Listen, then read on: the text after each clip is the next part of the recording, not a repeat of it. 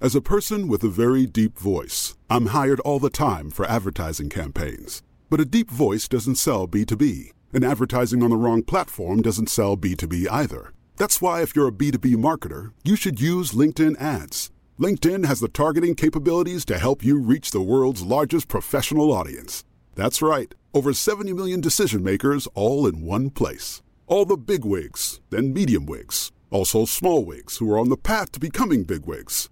Okay, that's enough about wigs. LinkedIn ads allows you to focus on getting your B2B message to the right people. So, does that mean you should use ads on LinkedIn instead of hiring me, the man with the deepest voice in the world? Yes. Yes, it does. Get started today and see why LinkedIn is the place to be to be. We'll even give you a $100 credit on your next campaign. Go to linkedin.com slash results to claim your credit. That's linkedin.com slash results. Terms and conditions apply.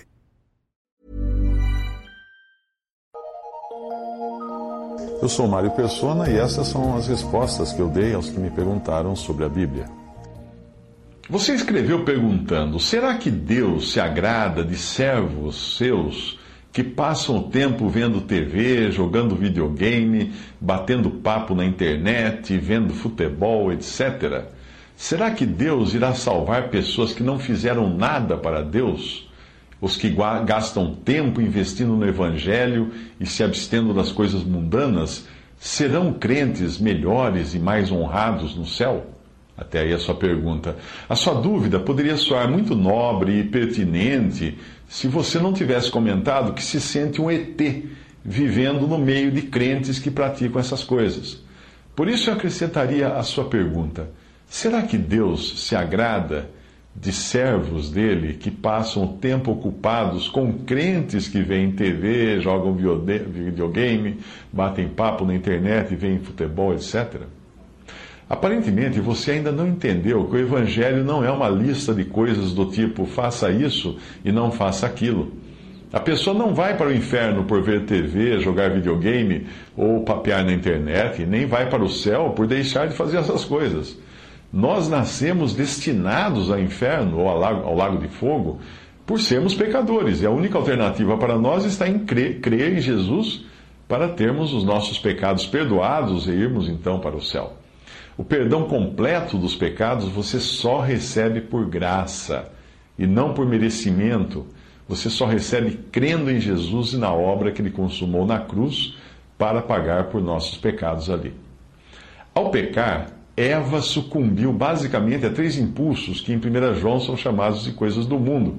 1 João 2,16. Lá diz assim: Porque tudo que há no mundo, a concupiscência da carne, a concupiscência dos olhos e a soberba da vida não é do Pai, mas do mundo. A palavra concupiscência significa um desejo extremo por alguma coisa. E lá no jardim do Éden, ela viu que a árvore era agradável, Eva viu que a árvore era agradável aos olhos, isso significa o desejo ou concupiscência dos olhos, boa para se comer, essa é a concupiscência da carne, o desejo da carne, e agradável para dar entendimento que é a soberba da vida. Gênesis 3, 6.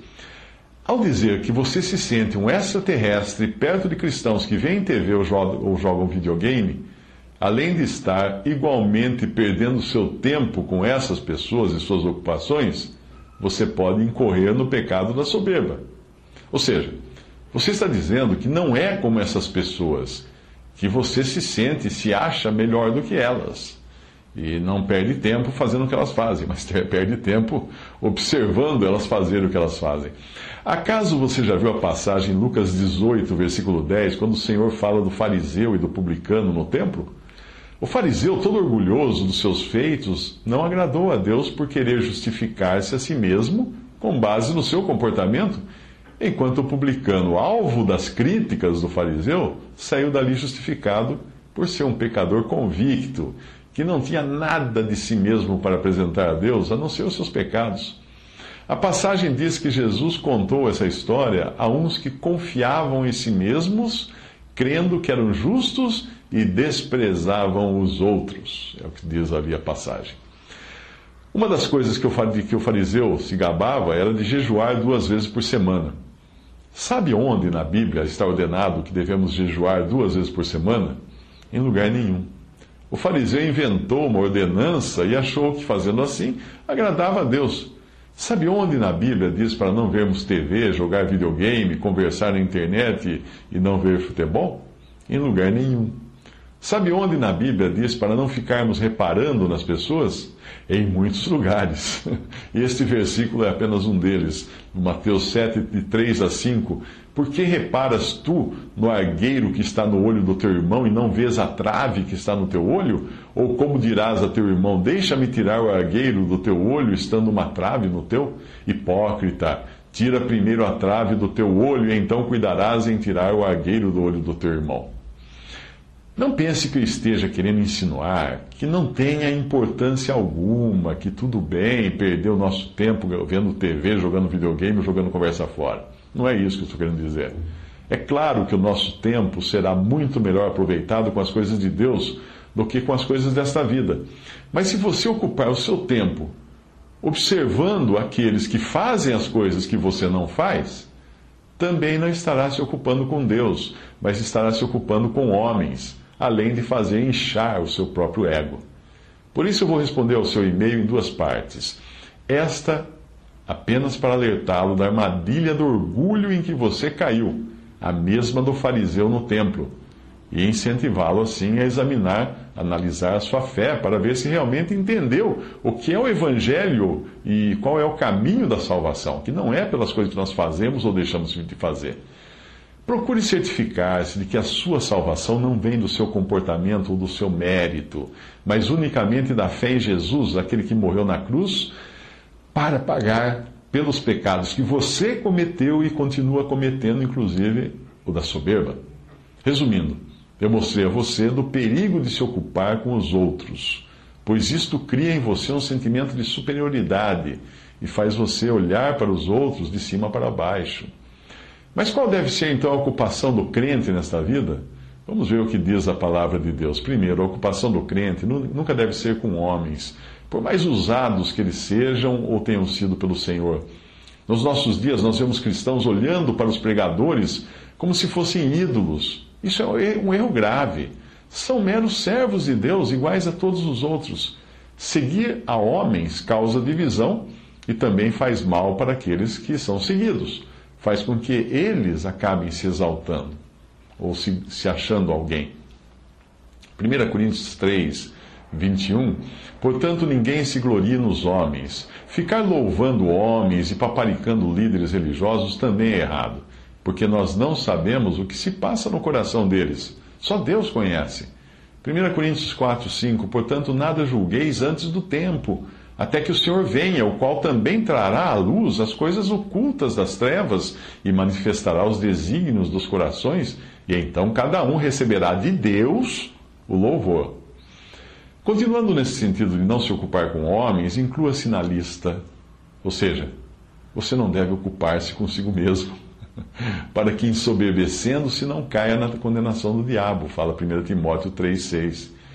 E Ezequiel 28, 17 diz a respeito de Satanás: Elevou-se o teu coração por causa da tua formosura, corrompeste a tua sabedoria por causa do teu resplendor. Isso tem a ver com a sua última correspondência que você enviou para mim, na qual parecia que você estava se sentindo superior aos seus irmãos que praticam coisas que você não pratica. A sua ocupação deve ser com Cristo, ou mesmo, eh, e mesmo quando pensar em algo relacionado a você mesmo, pense em si mesmo como estando em Cristo. Veja que bela expressão de Paulo ao falar de si mesmo. Conheço um homem em Cristo, ele fala em 2 Coríntios 12, 2. Quando no Monte da Transfiguração, Pedro, Tiago e João começaram a se ocupar com Moisés e Elias, Deus fez com que desaparecessem os dois uh, Moisés e Elias. E a palavra diz assim, Marcos 9, 8: E tendo olhado em redor, ninguém mais viram, senão só Jesus com eles. Enquanto Marta estava ocupada com muitas coisas, inclusive com as tarefas de servir a Jesus e de criticar sua irmã Maria, era Maria quem tinha escolhido a melhor parte, aos pés de Jesus e ocupada com ele. Fica muito fácil avaliar o que é ocupação com Jesus Se você imaginar-se apaixonado por alguém, você dorme pensando nessa pessoa, você acorda pensando nela, você passa o dia com ela nos seus pensamentos, veste-se do jeito que a agrada, vai a lugares que ela gostaria que fosse. Uma pessoa apaixonada muda de vida, de atitude, de valores. Os amigos não entendem porque não estão apaixonados pela mesma pessoa. Para eles, você mudou porque a paixão da sua vida o obriga a fazer isso e aquilo, mas você sabe que é voluntário, não é obrigatório. É tudo feito por amor. 2 Coríntios 5,15: Ele morreu por todos para que os que vivem não vivam mais para si, mas para aquele que por eles morreu e ressuscitou. A diferença é que, ao contrário da paixão humana, que é natural e carnal, a comunhão com o Senhor só é possível graças à nova vida que você recebeu já vinda de Deus. Essa nova vida tem prazer nas coisas de Deus, e se você não se sente assim, talvez seja a hora de verificar a realidade da sua fé. É claro que, mesmo depois de nascido de novo e perdoado de seus pecados pela fé em Cristo, graças à sua obra da cruz, pode acontecer de você pecar, mas isso acontece quando você não julga a si mesmo e deixa a sua velha natureza, a carne, o velho homem, colocar as asinhas de fora, controlar a situação. 1 Coríntios 11, 31 diz, e 31 e 32 diz assim: Porque se nós nos julgássemos a nós mesmos, não seríamos julgados. Mas quando somos julgados, somos repreendidos pelo Senhor para não sermos condenados com o mundo. O cair em pecado é algo progressivo. Ele não nos pega de surpresa, por assim dizer. Nós somos, somos nós que damos ocasião à carne. Veja este, este salmo Uh, nele, os três verbos que mostram o passado, uh, presente e o momento em que a pessoa cai: uh, andar, parar e sentar. Salmo 1:1. Bem-aventurado o homem que não anda segundo o conselho do ímpio, nem se detém, não, não para no caminho dos pecadores, nem se assenta na roda dos escarnecedores Antes tem o seu prazer na lei do Senhor e na sua lei medita de dia e de noite. Aí está. Talvez você estivesse achando que eu iria colocar aqui uma lista do tipo faça isso, não faça aquilo, mas aí eu passaria o resto da vida escrevendo e acabaria eu mesmo transgredindo em pensamento, imaginando-me fazendo as próprias coisas que ele iria para você não praticar. Então fique mesmo com a melhor parte, a qual nunca lhe será tirada, Jesus. Colossenses 3, de 1 a 3 diz: Portanto, se já ressuscitastes com Cristo, buscai as coisas que são de cima, onde Cristo está sentado à destra de Deus, pensai nas coisas que são de cima e não nas que são da terra, porque estáis mortos, já estáis mortos, e a vossa vida está escondida com Cristo em Deus.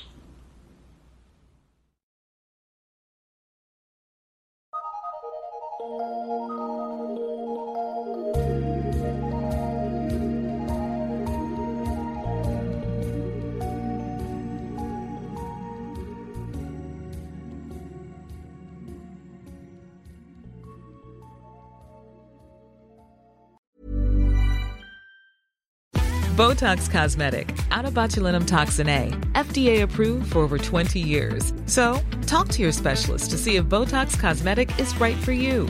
For full prescribing information, including boxed warning, visit BotoxCosmetic.com or call 877-351-0300. Remember to ask for Botox Cosmetic by name. To see for yourself and learn more, visit BotoxCosmetic.com. That's BotoxCosmetic.com.